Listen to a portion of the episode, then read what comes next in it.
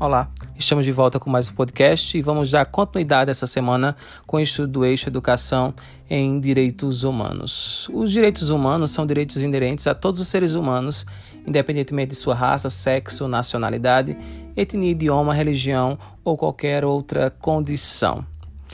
Esses direitos incluem o direito à vida, à liberdade, a liberdade de opinião e de expressão, o direito ao trabalho, à educação, à saúde entre outros. Todos merecem esses direitos, sem discriminação. Ao longo da semana, nós iremos trabalhar eh, os conteúdos de base associados ao eixo Educação e Direitos Humanos. Nas primeiras séries, nas séries iniciais, estaremos trabalhando a desigualdade social no Brasil.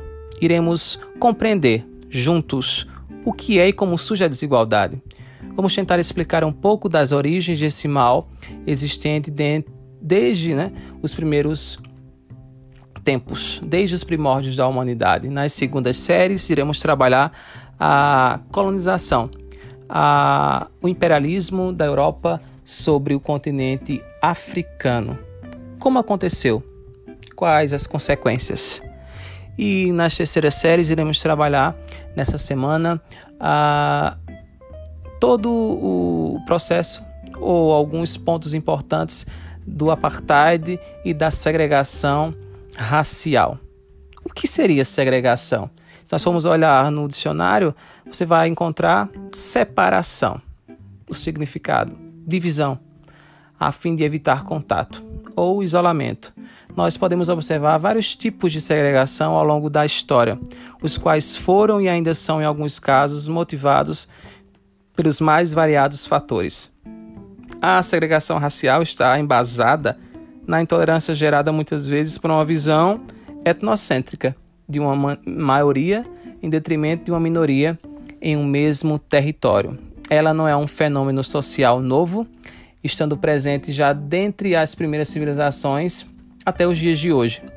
No século XXI, por exemplo, o mundo assistiu dos maiores genocídios já vistos, frutos da segregação racial e do preconceito oriundo do regime nazista de Adolf Hitler, por exemplo, o qual foi responsável pela morte de milhões de judeus em campos de concentração ou extermínio. Para além da Ásia e Europa, podemos pensar também em um exemplo do continente africano, o qual será estudado nas segundas e terceiras séries. Embora a segregação nesse continente tenha origem no processo de colonização, na África do Sul, ao longo de décadas prevaleceu o chamado regime do apartheid, através do qual a segregação racial entre brancos europeus e negros africanos encontrava amparo até mesmo da lei. Uma fatia expressiva da população africana de cor negra era excluída de vários direitos civis, sociais e políticos, tais como frequentar lugares públicos, andar em mesmos ônibus, ir à praia, sentar em bancos, todos aí, né, contribuindo para a alienação da cidadania africana. Ainda sobre a segregação racial, é fundamental discorrer sobre a forma como os Estados Unidos lidaram e ainda lidam né, com o preconceito contra o negro.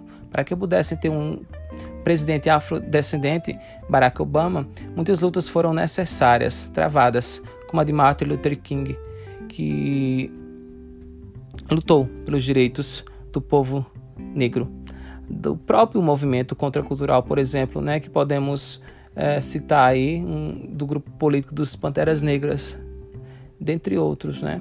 Ainda assim, o preconceito e a segregação, em maior ou menor grau, persistem naquela sociedade. Podemos ver agora os movimentos e protestos decorrentes do racismo, né? Um fato que aconteceu há pouco tempo e tornou é, notório no mundo todo através das redes de informação. E se nós, enquanto brasileiros, tomamos o Brasil como exemplo, a segregação racial aqui contra negros e índios promovida por brancos desde os tempos de colônia foi decisiva na formação da sociedade brasileira. O mito das três raças, como explicação ah, do nascimento do homem brasileiro, não foi suficiente para acabar com o racismo, o qual agora né, existe de maneira velada, ou não escondido aí atrás de uma falsa democracia racial, como já apontava Florestan Fernandes.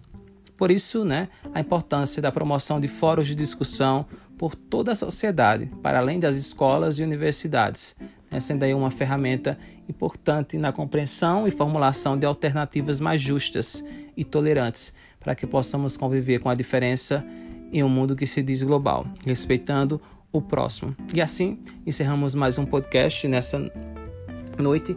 Esperamos você no próximo encontro. Até lá!